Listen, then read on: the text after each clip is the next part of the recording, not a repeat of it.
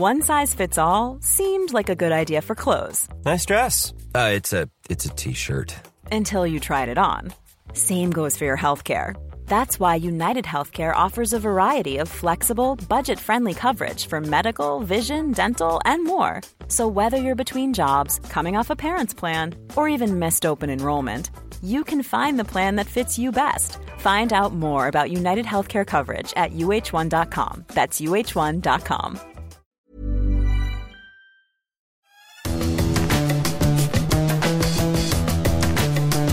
Salut à tous, bienvenue dans Les Fous du Volant. Cette émission est à retrouver sur euh, toutes les plateformes de diffusion, d'Acast à Spotify en passant par Apple Podcast. N'hésitez pas à noter 5 étoiles et à laisser des commentaires. Je suis Gilles Delaposta, journaliste à Eurosport et avec moi Stéphane Vrignot, également euh, journaliste à Eurosport. On est très heureux de vous retrouver pour cette deuxième édition. On attaque avec le sommaire de l'émission et d'abord on va faire le point sur ce à quoi va ressembler la saison 2020. Euh, On va parler de ce nouveau calendrier, du protocole sanitaire colossal et du règlement sportif.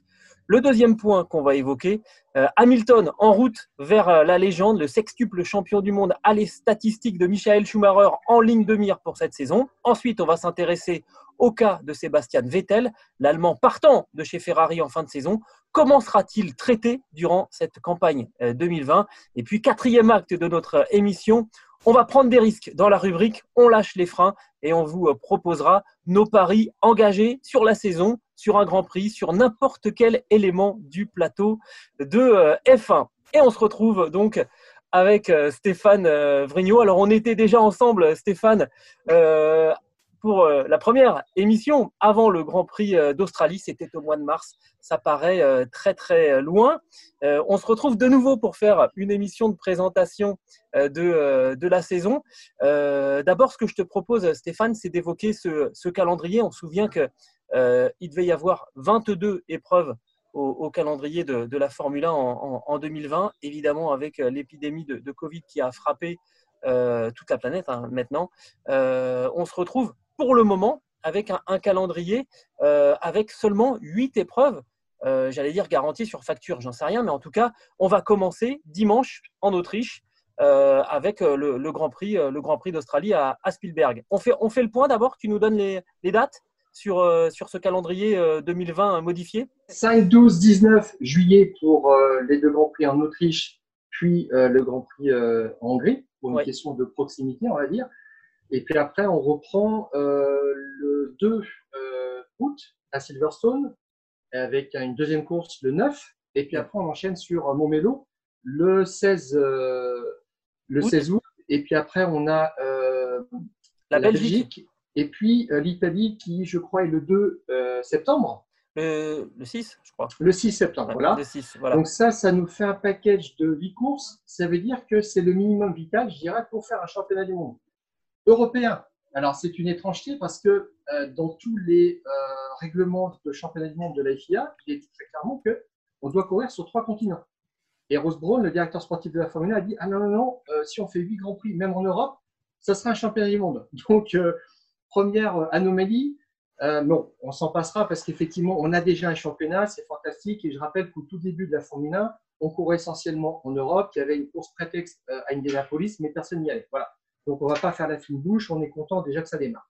Oui, et puis il y a quatre forces majeures hein, euh, quand même euh, pour, euh, pour cette saison 2020. Alors, on a quand même prévu hein, du côté de, la FIA et, de la FOM d'aller en dehors de, l'Europe. Il y a deux courses qui sont prévues à, Bahreïn et la finale qui, elle, est programmée du côté de Abu Dhabi. Ça, ça sera pour le mois de, décembre. Et puis ensuite, Selon euh, le déroulement des, opérations, euh, on, va pouvoir essayer d'étoffer déjà cette partie, euh, cette partie européenne après le, Grand Prix d'Italie à, Monza. Déjà, on envisage d'aller dans la foulée d'ailleurs de, Monza sur le circuit du, Mugello en, Toscane, ce qui ferait le Grand Prix, le millième Grand Prix de Ferrari voilà, en, Toscane. Ce qui aurait quand on même. De... tous, il hein, ne faut pas passer à côté de ce symbole, même s'il n'y aura pas de tifosi. Non, ça un petit peu triste, mais euh, bon. Eh, déjà, ça, serait quand même un symbole, la maison. un symbole fort. Euh, Hockenheim euh, a été envisagé fin septembre. Portimao essaye, de, essaye de se proposer à la place de, du Grand Prix de, de Sochi qui doit se dérouler fin, fin septembre. On pourrait même avoir deux manches aussi au Portugal. ça aussi, hein, c'est une innovation de cette saison revue en, 2020, Stéphane. deux rendez-vous consécutifs sur le même circuit, ce que les anglo-saxons appellent les, double headers. il y en aura deux donc à Spielberg en, Autriche dimanche prochain et le dimanche suivant. Il y en aura deux à, Silverstone et donc peut-être éventuellement deux aussi à, à, Bahreïn et à, et Portimao. Qu'est-ce que tu penses de cette solution, toi, de, ces deux grands prix consécutifs au même endroit? Ça, c'est ce qui permet de garder tout le monde en place dans un même lieu, donc de limiter les risques sanitaires. Après, moi, je trouve pas ça très, très gênant pour deux raisons. Euh, sur euh, le premier Grand Prix en Autriche, on sait que Mercedes, Red Bull, Ferrari vont avoir une voiture à 100%. Et puis, il y a d'autres écuries qui vont un petit peu patauger dans les réglages. Je pense à As, euh, Renault, qui ont toujours un petit peu des, soucis d'utilisation des pneus, etc. Avec cet enseignement de la première course le dimanche, ils vont pouvoir mieux régler la voiture. Ils, ont une chance, ils auront une chance d'être meilleurs et d'avoir un matériel peut-être à 100% s'ils ne l'avaient pas lors de la première course. J'ajoute que euh, Pirelli a choisi exactement les mêmes types de pneus pour la première et la deuxième course, contrairement à Silverstone. Donc ça, ça je trouve que c'est plutôt euh, bien parce que ça va permettre euh, au, cœur du peloton de, progresser finalement. Et puis, la, deuxième chose, c'est qu'on a dit que ça pouvait aider les meilleurs. Moi, je trouve pas trop parce que finalement, Spielberg, c'est un circuit assez standard. On n'est pas à Monaco, on n'est pas à, à, Monza. Des circuits qui sont finalement typés. On sait qu'une voiture qui a un empattement court, c'est-à-dire euh, qui tourne bien, qui est vive euh, dans les virages serrés, comme à Monaco, elle peut être avantagée. Mais là, en fait, les, voitures des dernières années sont quand même assez uniformisées et on n'a plus ces avantages-là ou de voitures en empattement long. Euh, je pense au Williams du début des années 2000 qui performait bien à Hockenheim, à Spa, à Monza. On n'a plus tout ça, donc je, trouve que c'est une bonne chose. Moi, je pense qu'il y avait, tout en conservant l'idée de, de bulle, euh, la possibilité malgré tout euh, d'aller pas très très loin. Euh, il y a quand même des circuits autour de Spielberg qui sont, qui sont tout proches et ça aurait donné un petit peu plus de, diversité. J'ai peur qu'il y ait un côté très, très redondant. Il faut prendre le risque, on, verra ce que ça, ce que ça donnera. mais on comprend que c'est évidemment aussi pour un, aspect sanitaire. Justement, on y vient, Stéphane, mmh. sur le protocole sanitaire très très lourd hein, qui a dû être mis en place pour que ces, euh, pour que ces grands prix euh, aient lieu. En gros, ce qu'on peut dire déjà, euh, déjà le, les grands prix d'Autriche et de Styrie, hein, puisque le, deuxième rendez-vous à Spielberg est officiellement baptisé Grand Prix de Styrie, se dérouleront à huis clos, pas de public, il n'y aura pas d'hospitalité, il n'y aura pas l'immense paddock avec les hospitalités géantes que, que, vous connaissez. Là, c'est des préfabriqués, ça va changer un petit peu le, décor, ça sera sans doute un petit, peu, un petit peu moins glamour. Et puis derrière, il y a un protocole incroyable hein, qui a été mis en place autour des équipes. pour qu'elles se déplacent ensemble, sans contact forcément les, les, équipes les unes entre elles, même à l'intérieur des unités ça va être très très lourd.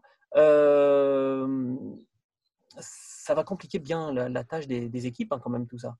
Alors, ça va ralentir un petit peu le, rythme de travail. Rappelons globalement, euh, les gens qui entrent dans le paddock auront leur température corporelle contrôlée, euh, devront porter un masque, spécialement tout le monde aura un masque dans, les stands à partir du moment où les gens se comptoiront avec possiblement moins de 2 mètres d'écart. Voilà. Donc, c'est vrai que le travail va être plus long dans le garage. Par contre, chez Ferrari, on a dit que ça ne changerait rien sur la rapidité des pit stops. Là-dessus, euh, les équipes vont être opérationnelles comme d'habitude en rythme de Grand Prix. Voilà. Euh, par contre, euh, chez Renault, il y a Cyril Abitboul qui a tiré un petit peu la sonnette d'alarme, qui a dit là, je mesure le niveau d'impréparation de toute la Formule 1 face à ces mesures, parce que ça va être, il n'a pas dit, mais ça va ressembler un petit peu à une improvisation. Tout le monde va apprendre en direct. Voilà. Donc, on va voir ce que ça va donner concrètement. Oui, c'est sûr que ça, il, va y avoir, euh, je pense, quelques, quelques tâtonnements et tout le monde va regarder, je pense, avec beaucoup d'intérêt comment ça va se passer à partir de, vendredi. Hein. On rappelle que les premiers essais libres auront lieu à partir de, de 11h et, et, je suis curieux aussi de voir comment, comment ça va se dérouler dans, dans les stands, euh, il y a certaines équipes qui ont dit qu'il fallait envisager de doubler le temps hein, pour, un, changement de hauteur. On comprend bien qu'il faut des gens qui travaillent à quelques centimètres les uns des, autres, pour changer euh, une unité de, propulsion. Ce qu'il faut signaler aussi dans le protocole euh, sanitaire, c'est que les personnels seront testés, je crois, c'est tous les deux jours. et que si un cas est révélé positif, il est immédiatement isolé est remplacé. Il y a un côté, très militaire. Ça va être, ça va être impressionnant. Je pense aussi à l'aspect personnel. de, tous ces, de tous ces mécaniciens, de tous ces gens qui vont travailler, c'est qu'ils vont être eux-mêmes isolés. Alors on sait que déjà que la Formule 1, c'est quand même un sacré rythme là, mais ils vont, ils vont même être isolés de, de, de, leur famille. là, il va y avoir quasiment, je crois que c'est quasiment deux mois sans voir personne de ses, de, ses proches. Ça peut jouer aussi, ça, quelque part, dans le bon fonctionnement d'une équipe. Il va falloir que les, que les patrons d'équipe veillent à ça parce qu'il peut y avoir une usure un petit peu. Hein. Euh, tu vois ce que je veux dire dans les, dans les relations, ça, ça, ça, peut créer, des, ça peut créer quelques, quelques moments de tension. Tout à fait. En fait, euh, les écuries ont laissé à la maison tous les personnels qui euh, ne sont pas obligatoires, je dirais, sur la piste. Alors évidemment, c'est mieux d'être en prise directe avec ce qui se passe, mais ils ont laissé à l'usine, je pense, les stratégistes, les gens comme ça, il n'y a que 80 personnes en tout par équipe. Ils se sont mis d'accord là-dessus. Et chaque équipe, en fait, a euh, constitué des sous-groupes qui n'interagiront pas entre eux. Ça veut dire que si un cas de Covid est détecté dans un sous-groupe, on peut penser par exemple aux mécaniciens, cette personne-là sera remplacée et s'il faut remplacer plusieurs, c'est ce qui arrivera aussi. Et ça n'affectera pas euh, les techniciens, les ingénieurs, euh, le management. Et puis, euh, la question effectivement d'un test positif, concrètement, c'est quoi? C'est un test avec un résultat qui tombe 16 ou 24 heures après. Cyril Abitboul, chez Renault, a dit bon, bah, si on a un test le samedi matin, on ne fait pas la qualif, donc ça veut dire qu'on ne fait pas la course, on déclare forfait. Donc, on en est là. Et Cyril Abitboul a dit je vais poser cette question concrètement aux autorités compétentes pour savoir ce qui peut en être, comment est-ce qu'on va gérer ce fameux cas. Voilà, parce qu'il y aura 3000 personnes en tout sur, euh, sur le site pendant, euh, pendant ces trois jours. Et là, on parle d'un test positif pour euh, éventuellement un membre de l'équipe. On, ne parle pas d'un pilote. Parce que là, s'il y, a pilote, imagine, parce que ça, peut, arriver, qu'un Lewis Hamilton, blâme, deuxième Grand Prix, positif au, Covid. Et là, d'un seul coup, c'est quelque part toute l'histoire de, la Formule 1 qui peut, être changée. On va y revenir parce qu'Hamilton, il a, il a la possibilité d'écrire euh, l'histoire de la F1 euh, cette, euh, cette saison. Donc voilà, il va y avoir effectivement des choses à, surveiller avec ce protocole qui est à, la fois très, très lourd. Et Chase Carey, le, patron de Liberty Media, hein, qui est le détenteur des droits de la Formule 1, disait on encadre même les repas et les passages aux toilettes. C'est dire si vraiment tout va être totalement encadré, les allers-retours entre le circuit et les, les, hôtels pour, pour les équipes. Enfin, ça va vraiment être une, une discipline euh, quasi militaire. Sur le plan sportif, maintenant Stéphane, je voudrais qu'on évoque euh, comment vont se dérouler euh, ces, grands prix parce qu'on a entendu plein de choses ces, dernières semaines. On a, on a lu aussi plein de choses, et notamment sur le site eurosport.fr, des, hypothèses, des pistes dégagées par, bah, d'ailleurs par, la FOM, savoir comment est-ce qu'on allait par exemple, différencier les, deux grands prix sur un, même, euh, sur un même circuit. On a parlé de courses qualificatives, on a parlé de grilles euh, inversées, euh, d'utilisation de, de gammes de pneus différentes. tout ça, c'est oublié, ça passe à la trappe, on ne change rien. Alors, je dirais qu'on a évité le pire, heureusement, grâce à Toto Wolf, qui est, euh, je dirais, le dépositaire depuis quelque temps de l'ADN de la Formule 1. Franchement, il faut le remercier pour ça. L'autre solution qui a été évoquée, on va en parler en 30 secondes, c'est le fait de modifier éventuellement le, tracé. Ce n'est pas possible à Spielberg, mais par exemple à Silverstone, on sait qu'il y a plusieurs configurations du circuit euh, possibles. On pourrait euh, très bien, eh bien changer certains, certaines portions du circuit pour la première et la, euh, deuxième épreuve sur le, tracé de Silverstone. Qu'est-ce que tu en penses? Moi, honnêtement, euh, ça, me, séduit bien. Alors, le directeur du circuit Silverstone avait parlé de faire carrément la deuxième course en sens de rotation inverse. Euh, il a dit que c'était possible. C'est vrai que c'est un circuit avec beaucoup de dégagement, il y avait quelques aménagements, mais globalement, ça s'y prêtait bien, ça engageait quand même des travaux, c'était un petit peu compliqué. c'était peut-être faisable. On n'aura pas ça. C'est bon, un petit peu dommage. Euh, je dirais que euh, effectivement, quand il y a une deuxième configuration, une troisième configuration de, circuit, ça devient intéressant. Je trouve que c'est un petit peu pertinent, mais il faudrait que ça change quand même la nature du circuit. On parle de Bahreïn, où là, on a quasiment euh, évoqué un, ovale. avec des vitesses moyennes dignes de, Monza. Bon, ça, c'est intéressant.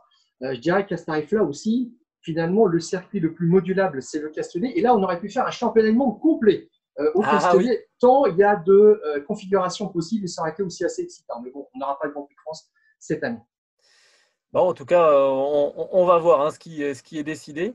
mais on, n'a pas finalement trop touché au, caractère sportif de, la Formule 1. Euh, alors, grâce, selon toi, ou à cause euh, de, Toto Wolff, c'est clair qu'il se fait de, plus en plus le, garant des, clés et de l'ADN, comme tu disais, de, la Formule 1. Et je le rappelle, on commence par deux courses à Spielberg, c'était intéressant parce que l'année dernière, on a vu huit victoires consécutives de euh, Mercedes en début de championnat et la première défaite de Mercedes, c'était euh, à Spielberg. D'ailleurs, ces deux dernières années, 2018, euh, il y a eu des problèmes techniques. 2019, euh, les radiateurs de la Mercedes n'étaient pas assez bien configurés. Le moteur surchauffait. Ils étaient en mode, ils avaient dit économie. C'est incroyable ça, l'année dernière. Donc, ça veut dire globalement qu'on ne va pas commencer par une défaite de Mercedes, potentiellement, mais deux. Alors, je trouve ça plutôt intéressant. Eh ben, on va voir ça. On va passer à notre deuxième thème de notre émission avec cette accroche Hamilton en route vers la légende. Ça ressemble à un film euh, hollywoodien. On imagine bien la Lewis Hamilton euh, torse nu de trois quarts face devant l'écran, un peu, à la, un peu à la Russell Crowe. Euh, pourquoi? On en avait déjà parlé sur la première édition de notre émission de présentation, hein, Stéphane. Mais clairement, Lewis Hamilton, six fois champion euh, du monde, 85 euh, victoires à son, à son palmarès. Il est donc en possibilité cette saison d'aller chercher euh, évidemment les sept titres de, de, Michael Schumacher, les 91 victoires de, de l'Allemand. Est-ce que tous les voyants, je repose un petit peu la même question, hein, tous les voyants semblent, semblent au vert pour que, pour que l'Anglais aille écrire cette nouvelle page de, de l'histoire de, de la Formule 1 alors, je crois qu'il a 84 victoires, donc il lui en manque 7 pour gagner Choumi, 8 pour battre le record. C'est la logique et tout est fait autour de lui, pour lui. Euh, on l'a vu chez Mercedes. Euh, alors, d'abord, ils ont fait une très très bonne voiture avec euh, un système révolutionnaire. On l'avait, on l'avait évoqué dans la première émission, le, DAS, qui permet de, de, changer en fait l'écartement des roues et de remettre en position droite, en ligne droite pour ne pas user moins les pneus. On va voir d'ailleurs si ça ce sera déjà appliqué à, Spielberg, sachant qu'il n'y a pas de grande euh, ligne droite. Et puis la deuxième chose, c'est qu'il est comme dans un cocon. Euh, Bottas a été signé pour un an. Il a dit qu'il en avait un petit peu assez des contrats pour un an, mais c'est ce qui permet de le tenir un petit peu éveillé et puis euh, sous pression. Au, fait, voilà, c'est ça, sous pression et des consignes d'équipe. Donc, si on l'explique qu'on aimerait bien que ce soit plutôt Hamilton qui soit sur le devant de la scène, bon, bah, il va, je crois qu'il a compris hein, déjà. Voilà, c'est ça. Tout à fait. La, seule petite chose, euh, c'est que, moi qui me paraît un petit peu curieux, euh, Lewis Hamilton n'a pas encore signé son contrat. On ne sait pas dans quel rôle euh, Wolf, Toto Wolf va évoluer. Il gère une équipe au quotidien. Je pense que ça, ça prend beaucoup d'énergie. Il, voudrait prendre un petit peu d'auteur, moins peut-être gérer toutes les, les affaires de l'équipe au jour le jour. Et puis, la petite interrogation aussi, qui viendra peut-être à retardement, c'est le départ euh, d'Andy Cowell, le chef de projet moteur qui a fait de, euh, de l'ère hybride démarré en 2014, une ère Mercedes, tout simplement. Mercedes, Mercedes étant invaincu hein, depuis le début de cette ère hybride. Hein. C'est quand même un, sacré exploit hein, qu'il a fait. Tout à fait. Donc là, il y a, des choses qui, euh, qui posent question, mais en même temps, je l'ai dit, il est dans un, dans un cocon jusqu'à épouser, évidemment, l'accompagner dans ses préoccupations. Alors, euh, on savait qu'il était euh, féru d'écologie, c'était vraiment un, militant pour la cause animale aussi. Et puis, évidemment, euh, les questions de notre temps ont ressurgi il n'y a, pas très longtemps sur le thème de la diversité, de l'égalité des chances. Et là-dessus aussi, Mercedes l'accompagne. Ils lui ont fait une, Mercedes noire. Je trouve que c'est fabuleux. La Mercedes est très belle, c'est un geste fort, c'est un signal extraordinaire pour l'accompagner dans toute sa démarche. Et je trouve que ce septième titre, en tous les cas, s'il l'obtient, aurait un petit goût différent, forcément, parce que euh, il a une dimension qui va au-delà, bien au-delà du sport maintenant, à travers ce mouvement-là. J'ai trouvé ça, je ne sais pas ce que tu en as pensé, j'ai trouvé ça, euh, je ne veux pas paraître cynique, mais très malin en fait de la part de, Mercedes, parce que c'est de la communication évidemment, hein, d'avoir euh, dévoilé cette Mercedes noire pour finalement appuyer euh, l'engagement de, Lewis Hamilton dans la lutte contre le, racisme. C'est de la communication bidirectionnelle, évidemment euh, à direction du, public, en disant que Mercedes était aussi impliqué dans, cette lutte. Je les ai d'ailleurs trouvés très très courageux parce qu'ils ont même donné des statistiques, 3% hein, de leurs effectifs seulement issus de, de, la diversité. Faut... Et 12% de femmes. Et 12%, ouais, et 12 de femmes. Il y a du travail il y a du travail, mais en même temps, j'ai trouvé ça très, très, très, très courageux. Là, pour le coup, il n'y a aucun cynisme.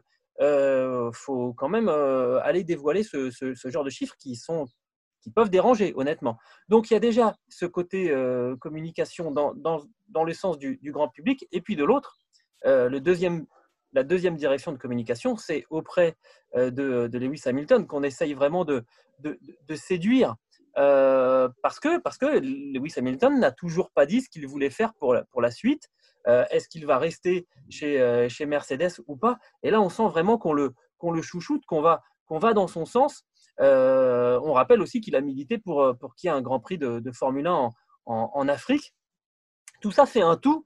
Et, et clairement, on a le sentiment que c'est Toto Wolff qui dirige, mais c'est Lewis Hamilton qui a, qui a les clés de Mercedes en cette année 2020, qui pourrait être effectivement celle de, celle de l'histoire. À la fois pour Lewis Hamilton d'ailleurs, Stéphane, mais aussi pour, pour, pour, Ferrari, non, pour Mercedes, parce que euh, Mercedes a égalé la saison dernière la série de six titres euh, constructeurs consécutifs de, euh, de Ferrari. C'est un record, et s'il il gagne cette année un nouveau titre, eh bien, le record tombera et n'appartiendra plus que à, à Mercedes. Donc, tout ça s'imbrique pour dire que vraiment, on va, on va tout donner, on va tout faire pour que, pour que Lewis Hamilton aille chercher cette septième couronne. Tu es d'accord avec moi? Oui, et il a 35 ans, enfin il va avoir 35 ans cette année, c'est-à-dire qu'il ne lui reste pas beaucoup de temps. Il a dit qu'il se voyait potentiellement piloter jusqu'à 40 ans.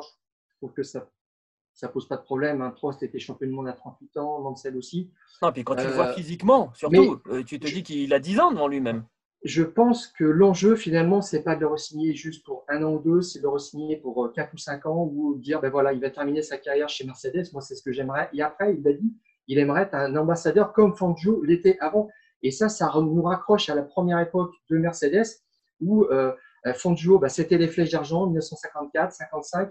Fangio a ensuite été un ambassadeur à vie de Mercedes et Hamilton a dit son attachement, son attachement aux gens euh, de, de Mercedes, à la marque il a dit, mais moi, mon équipe de rêve, c'est Mercedes. Là. Il l'a dit euh, à, l'intersaison. Donc euh, là, il y a tout pour en faire un pilote, je dirais, qui va, qui va être l'emblème, je dirais un emblème presque définitif, une icône. Voilà, c'est ça. Moi, je, pense que l'ambassadeur, le terme ambassadeur, moi, me, me, me, convient bien hein, par, par, rapport à ça, par rapport à ce qu'était, par rapport à ce qu'était Fangio.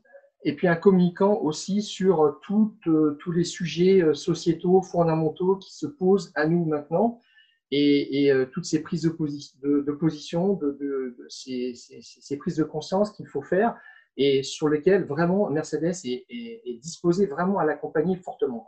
On est d'accord et je pense que là, dans les, dans les prochaines années, on va voir une autre dimension arriver un petit peu comme celle qu'avait pris euh, Michael Schumacher avec son institut euh, du cerveau et de la moelle épinière pour, pour on sent que pour Lewis Hamilton, il y a besoin d'une cause supplémentaire maintenant, qu'il a besoin d'un autre moteur et, ça va sans doute passer euh, effectivement par, ce genre d'engagement. On va passer au, troisième thème, Stéphane, si tu le, si tu le veux bien. Euh, on va s'intéresser à la Scuderia Ferrari parce que entre le moment euh, où on avait travaillé ensemble pour la première émission des Fous du volant et notre deuxième acte, euh, eh bien, on a appris que Sébastien Vettel allait quitter la Scuderia Ferrari au terme de la saison. Donc, avant même le, premier Grand Prix, on sait que, Sébastien Vettel va, partir. Est-ce que ça peut changer la façon dont il va être euh, traité euh, au sein de la, de Scuderia? Il y avait déjà cette question qui serait le numéro un entre Charles Leclerc et Sébastien Vettel. Là, le fait qu'il s'en va, clairement, Enfin, je ne sais pas ce que tu en penses, mais ça veut dire que Charles Leclerc est numéro un. Je pense. Et deuxièmement, que Vettel euh, ne va plus avoir d'informations sur les nouveautés euh, sur, la, Ferrari.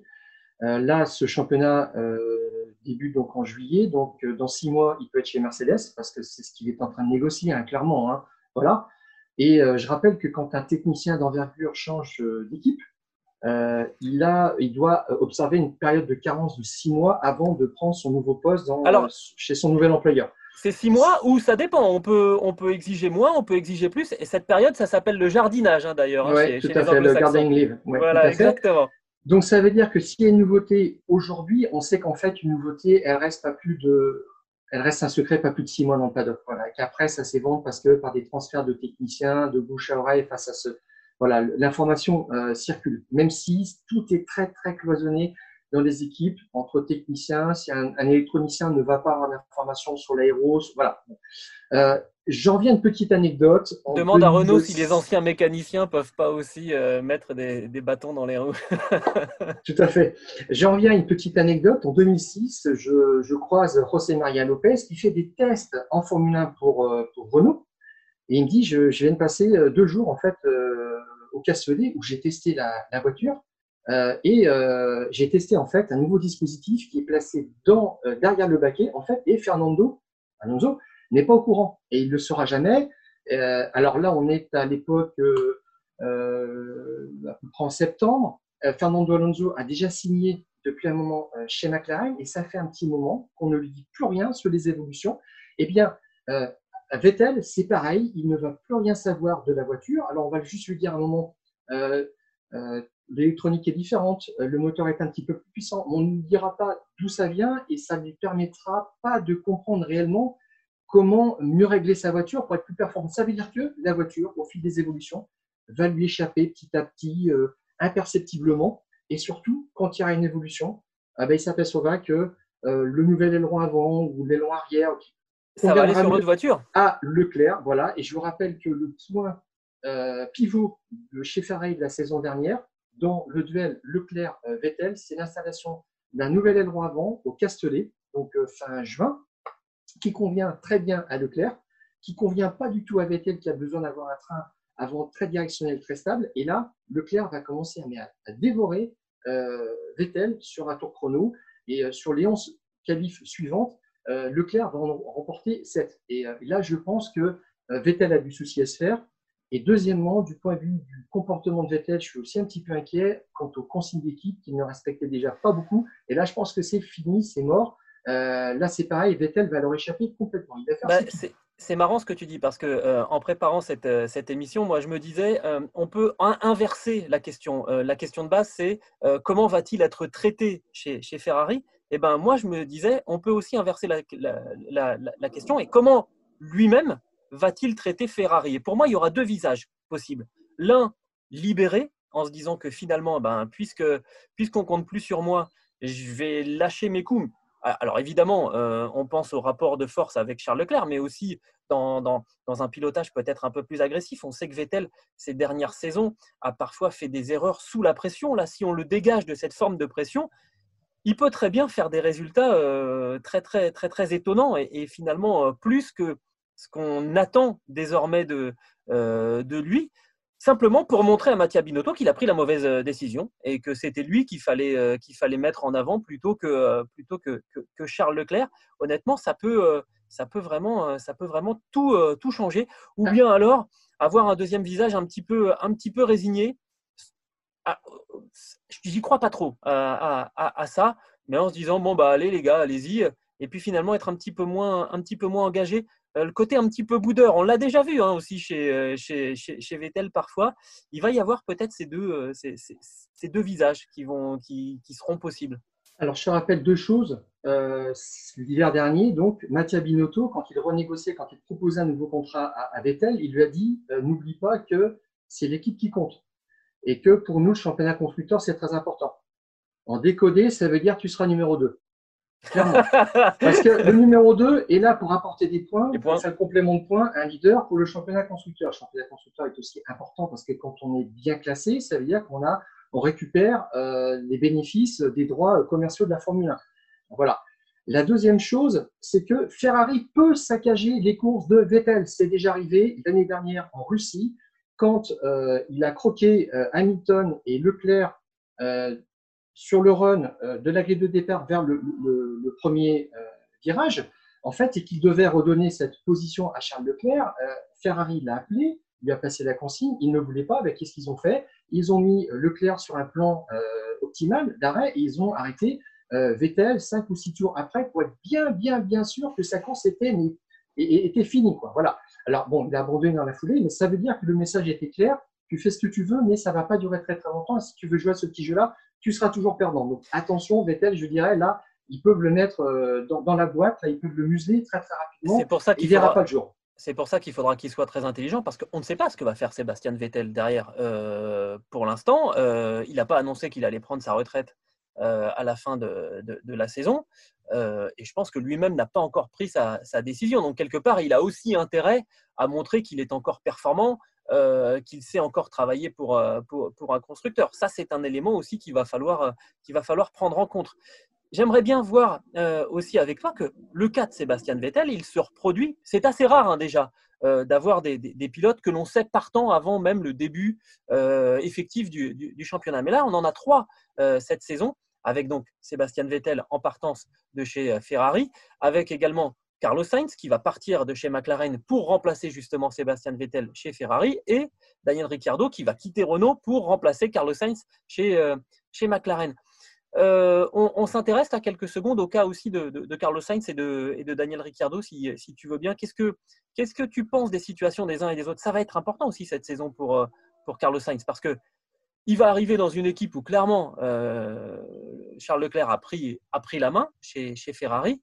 Il ne faut pas qu'il arrive après une saison en demi-teinte chez, McLaren. Hein. Il faut qu'il arrive vraiment gonflé à bloc. Alors, ah, Sainz, Sainz a été recruté comme un numéro 2 quand même chez, chez Ferrari, mais là maintenant, je pense qu'il va être libéré de, toute cette euh, pression sur son avenir. En fait, euh, il avait refusé de prolonger chez McLaren parce qu'il attendait qu'il se passe quelque chose sur le marché. Euh, la mise à l'écart de, Vettel chez Ferrari était une surprise complète, mais il était là justement disponible, il s'était mis en disponibilité pour ça. alors maintenant, son plan là fonctionne sans accroc. Hein. Euh, maintenant, il va falloir qu'il hausse quand même son, niveau de jeu. Je ne sais pas exactement comment, je pense quand même en qualif. Voilà.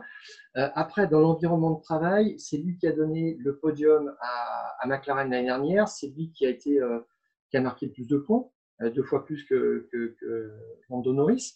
Donc, je ne me fais pas trop de soucis pour lui. je dirais qu'il va falloir qu'il se, qui se renforce en fait mentalement. Je crois que c'est plutôt ça.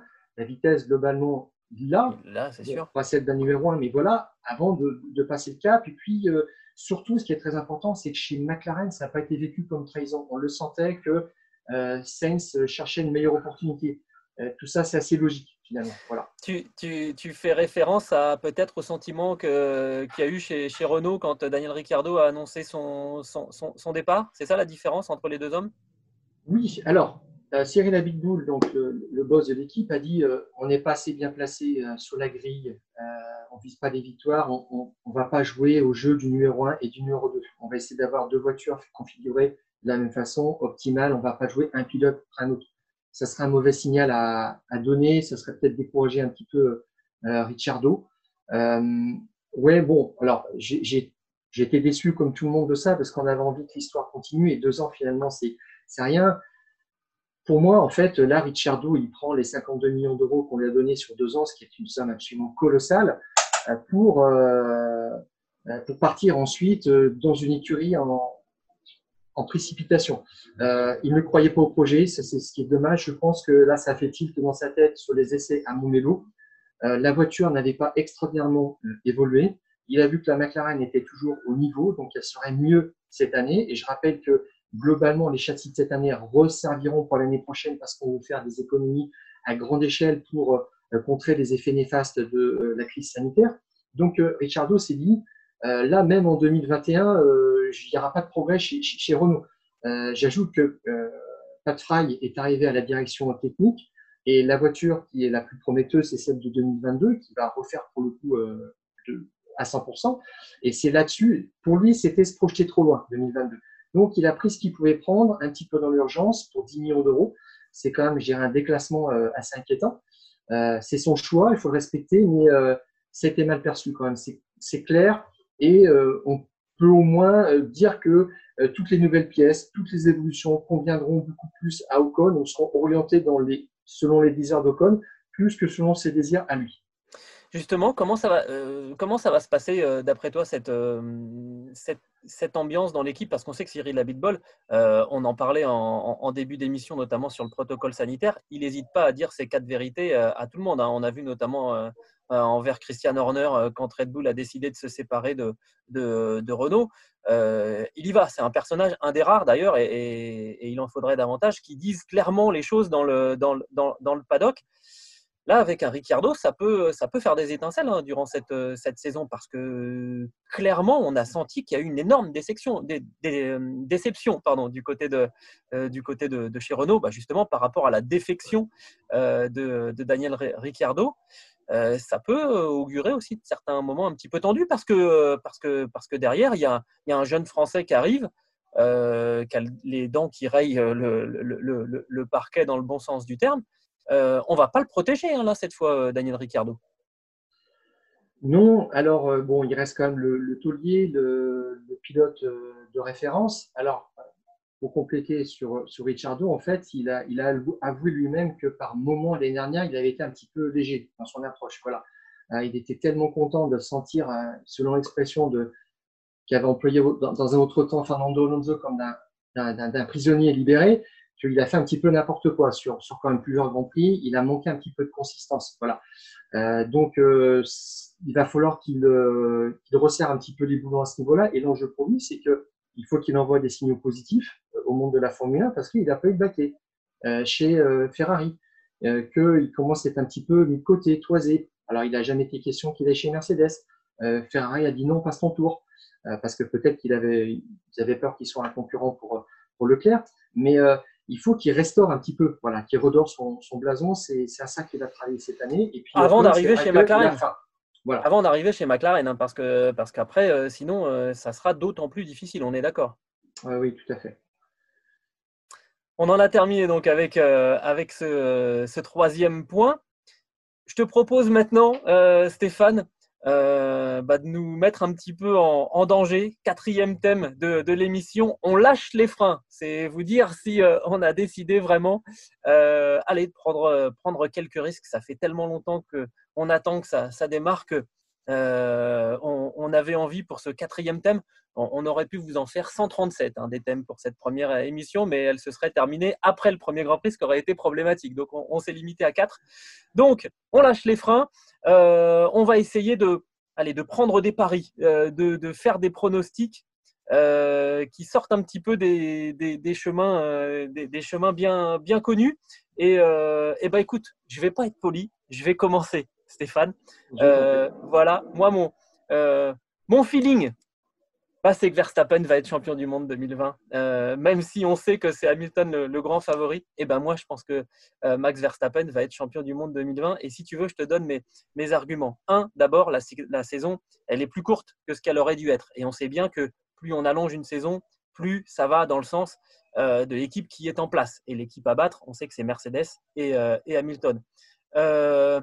Le deuxième point euh, qui est très très très important euh, à, mon avis, c'est que le moteur Honda, euh, qui est tout jeune, hein, qui, a équipé la Red Bull pour la, première fois l'année dernière, il a continué d'être développé et il va arriver en Autriche déjà avec des améliorations, avec des upgrades, alors qu'en théorie, euh, normalement, euh, les ordinateurs devaient être, euh, devaient être éteints pendant, pendant cette période, période d'isolement. Mais une petite faille dans le règlement qui a été trouvée. Et finalement, au Japon, on a pu faire continuer les, les, ordinateurs.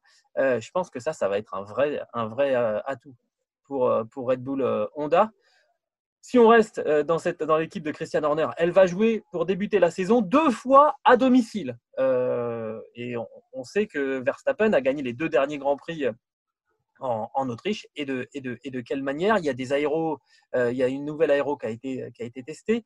Et puis moi, je, je, je pense vraiment que Red Bull, c'est l'équipe la plus, la plus féline.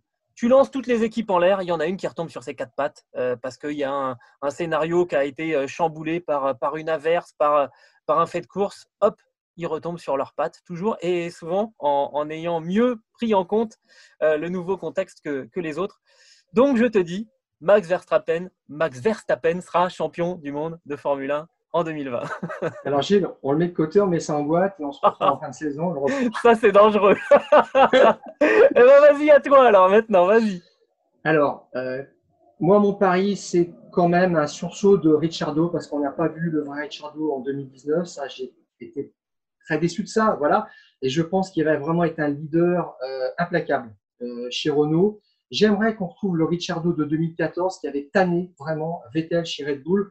Euh, Vettel sortait de 4 titres de champion du monde, avait envie d'autre chose. Et là, il l'avait mangé à tout point de vue. Et, je pense que Ricciardo va se mettre en mode vraiment agressif. Euh, Ricciardo, euh, il a aussi euh, côtoyé Verstappen, il sait ce que c'est qu'un pilote de haut calibre chez Red Bull. Donc, il n'y a rien qui lui fait peur. On l'appelle Pony Badger, le, le blaireau. Hein, c'est rien, c'est un animal dans la, nature qui est, qui est, peu recommandable quand même, qui, est tenace, hein, qui est agressif. voilà. Et je pense que là, il, doit quand même nous faire le match retour là maintenant chez, chez Renault parce qu'on va. J'aimerais pas qu'on se quitte comme ça. Voilà. Euh, donc ça veut dire que je pense que euh, Ocon va subir un petit peu cette déferlante. J'en ai un petit peu peur. Euh, alors, euh, je sais pas, il y aura peut-être pas 3-4 dixièmes d'écart, mais je vois euh, Ricciardo peut-être 2 dixièmes, je dirais, devant Ocon, un petit peu mieux, classé. Euh, même si Ricciardo n'est pas une bête Donc toi, ton pari fou, toi, ton pari fou, c'est que Ricciardo sera devant Ocon. Avec un podium à la clé, avec quelque chose de nouveau. Ah. Le premier podium de Renault euh, depuis euh, Melbourne, euh, avec Vitaly Petrov en 2011. Euh, l'époque de la Renault déguisée en Lotus, c'était affreux. Bon. Je, je, pense vraiment que Ricciardo va finir sur une belle note et que là, il va montrer qu'il est le boss. Parce que j'ai un petit peu peur pour Ocon. Pour l'instant, Perez, c'était un petit peu tendre il, a eu la peau euh, de Perez finalement sur la, longueur. Mais je trouve que Ricciardo, c'est un cran au-dessus. Et euh, je crois quand même que Ricciardo va montrer euh, qu'il est là, qu'il sait faire le, qu'il sait faire le boulot. Donc attends, attends, parce que là, il y, a quand même ton, ton, ton pari fou, c'est quoi? C'est que c'est que c'est que Ricciardo mette une Renault sur un podium cette saison? Oui, tout à fait, ou même deux podiums si tu veux. Ah ouais, et, deux. Et que, euh, et que s'il y a de la place, qu'il fasse un top 5 au championnat, un top 6, je ne sais pas, mais j'aimerais le voir. En tous les cas, ce qu'il doit viser, c'est la place d'Albon, ça c'est sûr au championnat. Et j'aimerais au moins qu'il soit euh, à ce niveau-là. Voilà, moi je le vois là-dessus quand même. Hein. Ce qui est okay. un gros pari, sachant que la Renault n'a pas énormément évolué. Et Chardo disait qu'il était un petit peu déçu, mais bon, euh, voilà, je pense que tout le monde a travaillé. Donc j'attends une progression. D'accord. Puis il faut, rappeler hein, que Renault avait vécu un vrai calvaire sur euh, le Red Bull Ring, euh, donc à Spielberg l'année dernière, et qu'on va débuter la saison justement par deux courses à, à cet endroit-là. On verra, mais c'est un, un, bon pari quand même que, que, tu nous livres là. Alors moi, j'en ai un deuxième, et là aussi, hein, je, je, peux te dire que je prends, je prends des risques. Euh, ça concerne en fait plus la saison prochaine euh, et qui je vois chez, chez Mercedes à la, aux côtés de, Lewis Hamilton, parce que je pense que Lewis Hamilton va rester chez, chez Mercedes, ben moi je vois George Russell à la place de Valtteri Bottas. Parce que George Russell, sous les radars totalement, effectivement, l'année dernière, la Williams c'était nulle part. Euh, il a été, c'est vrai, moins bon euh, en termes de points que, que, Robert Kubica, mais je pense que George Russell, il a beaucoup appris et que je pense qu'il va séduire Mercedes et qu'il va prendre la place de Valtteri Bottas pour la saison prochaine chez, euh, chez Mercedes. Alors là, c'est un gros, gros, gros, gros, gros pari parce qu'il y a zéro point quand même au compteur de George Russell en Formule 1. Mais voilà, je suis, je suis content qu'on reprenne, euh, qu'on reprenne cette émission et j'ai envie de, voilà, envie de taper fort. Et voilà, comme ça, si dans, si dans, si dans 6-8 mois, on nous dit euh, qu'est-ce que tu as raconté en nous ressortant la vidéo, Bon, je dirais que c'était vraiment un gros pari. Et si j'ai raison, alors là, attention, je vais demander des gages. Qu'est-ce que tu en penses? Moi, j'en pense que si surtout il y a un cas de Covid chez Mercedes et que ça concerne, bon, on ne le souhaite pas évidemment, hein, Bottas, c'est Russell qui euh, se glisse dans le baquet de euh, Bottas chez Mercedes. Et là, tu l'as déjà ton, ton couple euh, Hamilton-Russell tout de suite. Et puis après, on pourrait avoir des, des surprises, effectivement. Alors Moi, toi, ton deuxième pari, pari? Mon deuxième pari, c'est euh, l'éclosion quand même de Lando Norris parce que euh, je dirais que McLaren va globalement mal euh, financièrement. Ils ont été sauvés par un prêt d'une banque d'État de leur actionnaire euh, majoritaire qui est Bahreïni. Bref, et euh, c'est une écurie quand même qui travaille bien, qui a la culture de la gagne.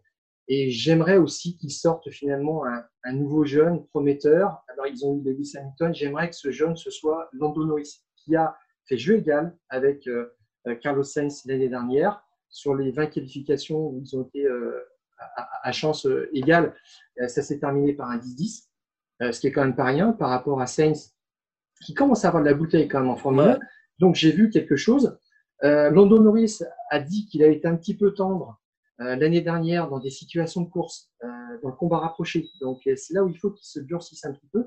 Mais j'espère une évolution de sa part et qu'il va peut-être mettre en difficulté Sainz avant qu'il parte chez Ferrari. Ça serait quand même assez drôle qu'il arrive à le dominer, à faire plus que jeu égal, avant que Sainz ait sa promotion chez, chez Ferrari. Donc j'aimerais cette belle histoire en. Ouais, c'est sûr. Et puis en plus, pour Lando Norris, la, motivation, est exceptionnelle. Il se retrouve chez McLaren aux côtés d'un pilote Ferrari. Euh, donc, euh, quelque part, la, comparaison, elle peut, elle peut effectivement être d'autant plus intéressante. Eh bien, écoute, on va mettre tout ça euh, sous enveloppe. Et puis, on, fera ressortir, on fera ressortir nos prédictions par un huissier de justice au terme du dernier Grand Prix de la saison, on espère qu'on en aura. Là, pour l'instant, on, évoquait, hein, il y a 8 Grands Prix prévus. Euh, on peut aller jusqu'à 15-16. Et, si on arrive à ces 15-16, eh ben, c'est que finalement, euh, on, aura sauvé, on aura sauvé les meubles.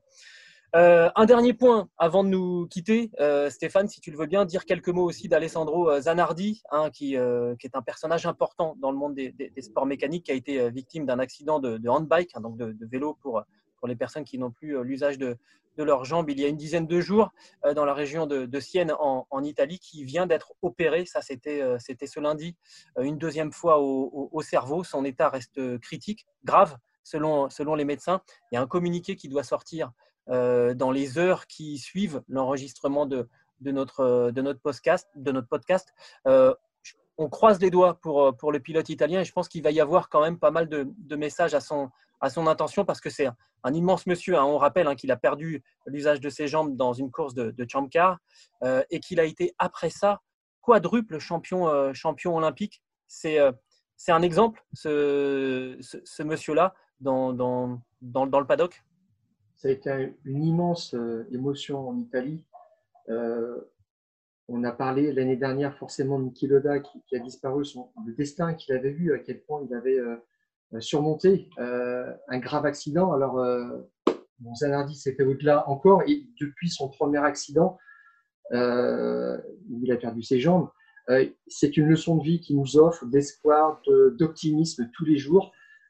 Moi, je me souviendrai que d'une chose, c'est ce qu'il a dit quand il s'est réveillé après ce fameux accident, ce terrible accident, ce crash dans une course de Chamcar en, Allemagne sur un Nova. Il a dit oh, je ne vois pas tout ce que j'ai perdu, je vois ce qui me reste. Et euh, il, a, il a fait des choses extraordinaires depuis, et euh, il est inspirant. Vraiment, on parle de, euh, on évoque beaucoup cette notion-là autour de nous de gens qui surmontent la maladie, les blessures, des malheurs. Voilà, et il est tout à fait là-dedans. Le pape même s'est exprimé à son, à son sujet pour dire à quel point ce qu'il représente en, Italie et pour chacun des, des, pilotes, ça a été une immense émotion. On lui souhaite euh, euh, de se rétablir, hein, de retrouver euh, sa vie juste d'avant cet accident qui en plus était en vue de participer à une course pour lever des fonds. Ah pour aider le, le, personnel soignant dans le cadre de la crise sanitaire en Italie. Donc, on n'imagine pas chose que euh, Zanardi qui puisse euh, euh, relever la tête. Et puis voilà, c'est ça, une nouvelle fois, parce qu'il a un destin extraordinaire et qui va pas s'arrêter là. Exactement, c'est tout le mal qu'on lui souhaite, évidemment. voilà, pour terminer sur une, sur une note plus positive, eh ben, on, vous donne rendez-vous sur le site d'Eurosport.fr. Premiers essais libres à partir de 11h ce, vendredi. Il y aura évidemment, Stéphane, c'est toi qui vas t'y coller, hein, tous les résultats, toutes les analyses durant tout le week-end de ce premier Grand Prix de, la saison 2020.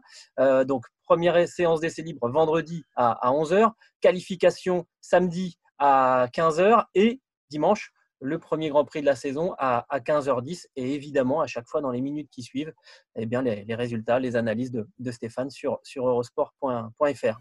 Ça te va mon, Stéphane? On, s'arrête là pour euh, cette, cette, deuxième première émission de, de, la saison. Et nous, on vous donne rendez-vous la semaine prochaine, mardi prochain, pour un nouveau numéro des Fous du Volant. Merci d'avoir été avec nous. Stéphane, on coupe le contact. À la semaine prochaine.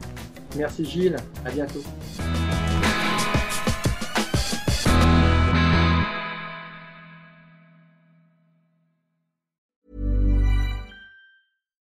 When you make decisions for your company, you look for the no-brainers. And if you have a lot of mailing to do, stamps.com is the ultimate no-brainer. It streamlines your processes to make your business more efficient, which makes you less busy.